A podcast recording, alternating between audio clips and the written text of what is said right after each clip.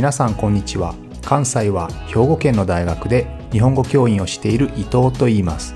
このプログラムでは日本語を学習中の皆さんに毎週1つか2つニュースを選んでその中に出てくる言葉や日本の文化社会歴史に関わることをお話しします。自然なスピードででもほんの少しだけ表現や文法を簡単にして話しますので皆さんが日本語そして日本を学ぶお役に立てれば嬉しいです。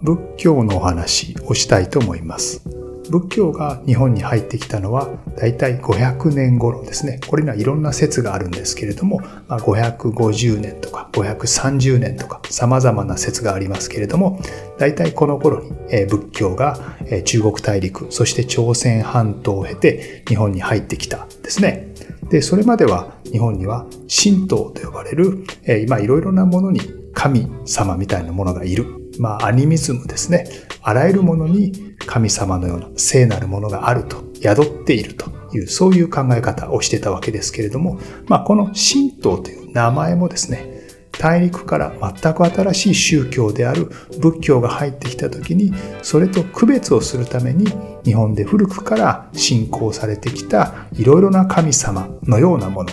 それらをまとめて神道というふうに呼んだわけですね。全く新しい仏教が入ってきた時に昔から信じてきた神道というものと本当に合うのか合わないのかということで仏教を受け入れるべきか受け入れるべきではないと考えるか、えこれらの争いのことを数物論争というふうに言います。ブッダを崇拝するかどうか、えということで数物論争というふうに言うんですね。で、これを仏教を信じるべきだというふうに考えたのが蘇我ファミリーです。それに対して廃仏派、仏教を廃するべきだ、仏教は必要ないと考えたのが、物のべファミリーですね。これら二つの、ま、ファミリーというか、族がですね、争いをするわけです。ただ、実際には、この蘇我ファミリーと物のべファミリーというのは、もともと仲が悪くてですね、仏教を信じるか信じないか、信じるべきか信じるべきではないかというのは実は争いの表向きの理由であって、本当は単なる権力争いですね。どちらが力を持つか、どちらが勝つかという、まあ、権力争いだったというふうに言われています。まあ、それはともかくとして、えー、モノノベファミリーの方が負けて、蘇我ファミリーの方が勝つんですね。ということで、仏教が日本に入ってくることになります。そして皆さんも知っている通り、ここで神仏集合というのが起こるんですね。神仏集合というのは、神様と、いわゆる神道の神様ですね。日本の神というのは、木の神様、山の神様、岩の神様、海の神様、あらゆるものに神様のようなものがいる、聖なるものが宿っているというふうに考えますので、それらの神々と仏教のブッダですね、仏が集合する、一緒になる、ミックスされるという、このことを神仏集合というふうに呼びますが、これが起こっていったわけですね。ですので、日本のお寺にはえ、神社のような、お寺のような、両方が混ざったような神仏集合したお寺や神社というのがえ少なからずあります。さて、このような流れで日本の神道とミックスされた仏教ですが、日本にやってくるまでにはどういう流れがあったかと言いますと、皆さんも知っている通り、仏教というのはブッダ、ゴーダマ・シッダールタが起こした教えですよね。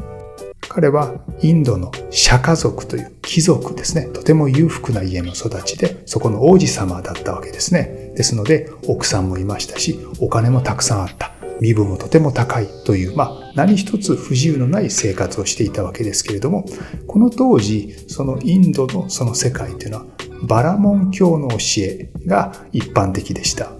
バラモン教というのはアーリア人ですね。アーリア人。高貴な人と訳されますけれども、この肌の色の白い人たちが、どんどんインドの方に南下してきて、南に下ってきてですね、そして、もともとそのインドに住んでいた人々をま支配するわけですけれども、この支配する時のま一つの口実、理由としてですね、自分たちの肌の色が白いのは我々が前世でとても良いことをしてきたからだ。前世で良い行いをしてきたから我々は肌が白くてピュアなのである。そして我々が支配階級なのである。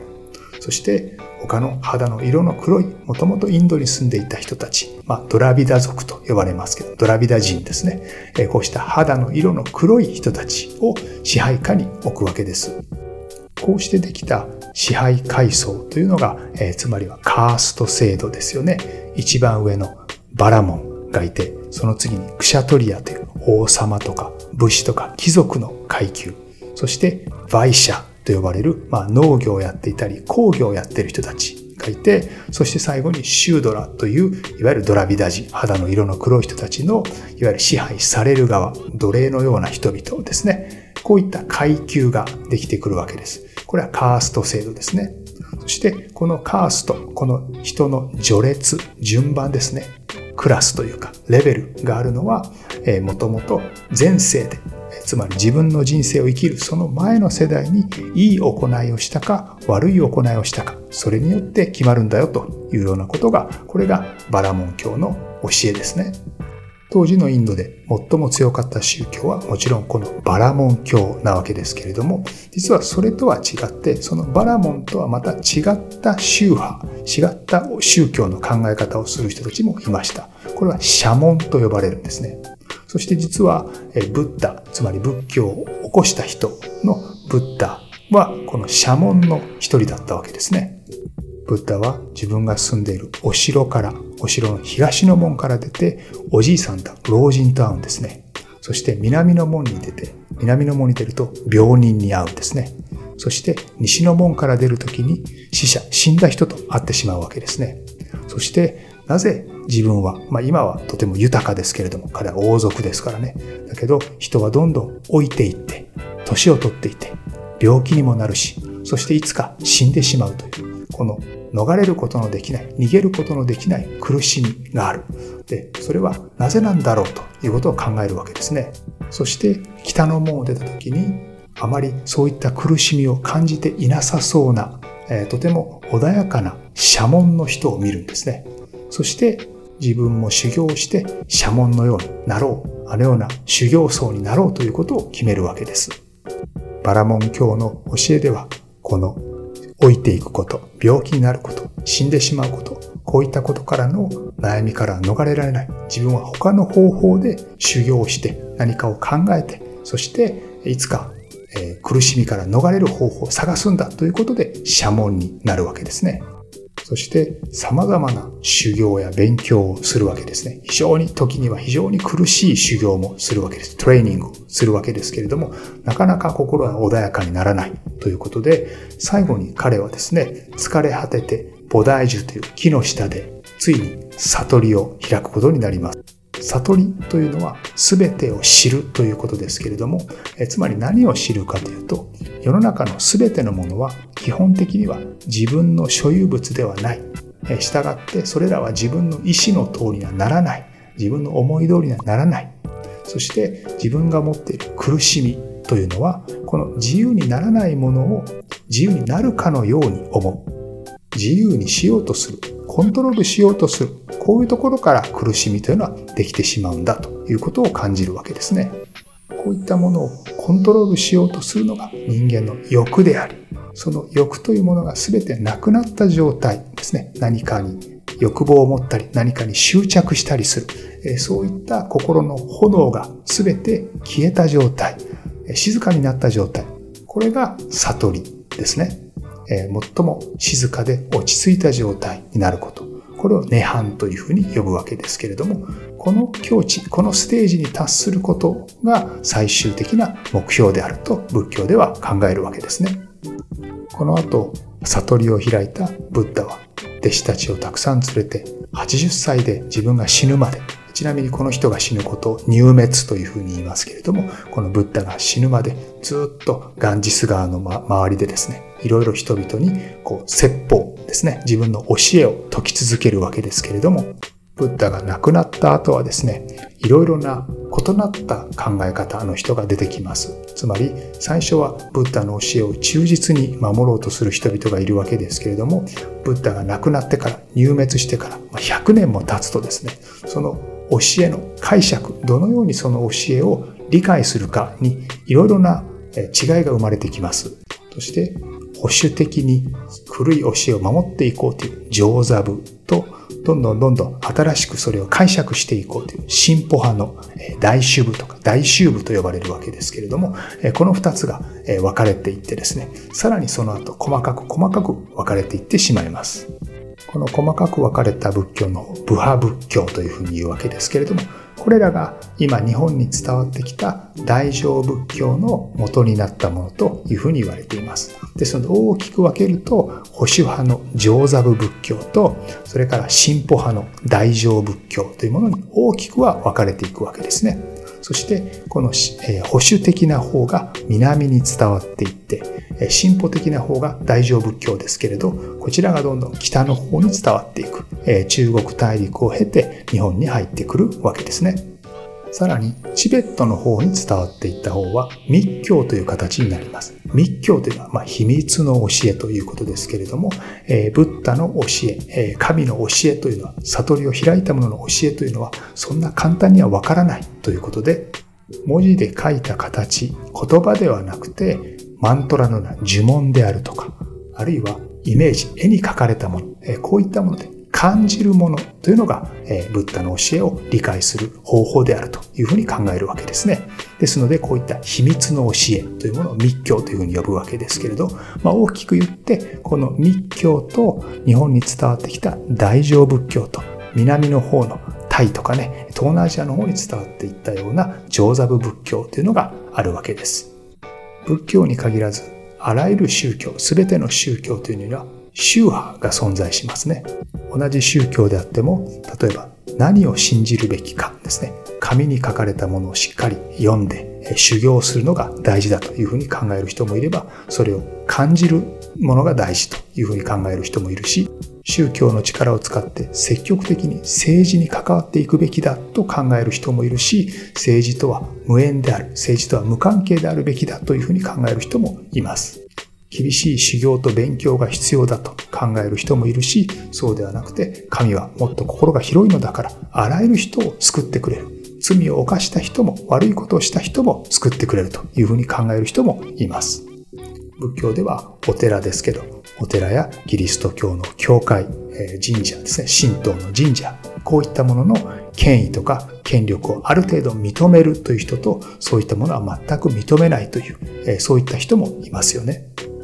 少し前にイランでヒジャブをかぶっていない髪の毛を隠していない女の人が、えー、その宗教の警察に捕まって最終的には亡くなってしまった事件がありましたね。今でもイランで多くのデモが起こっていますけれども、あのイスラム教でヒジャブで髪の毛を隠すというのもですね、女性のセクシーな場所を隠すということ、まあ、それが宗教的に良いとされているわけですけれども、これはセクシーな部分というものが男性を惑わせるからですよね。でも、セクシーな部分というのはどこからどこまでがセクシーかと考えるには人によって基準がありますよね。基準が全く異なりますよね。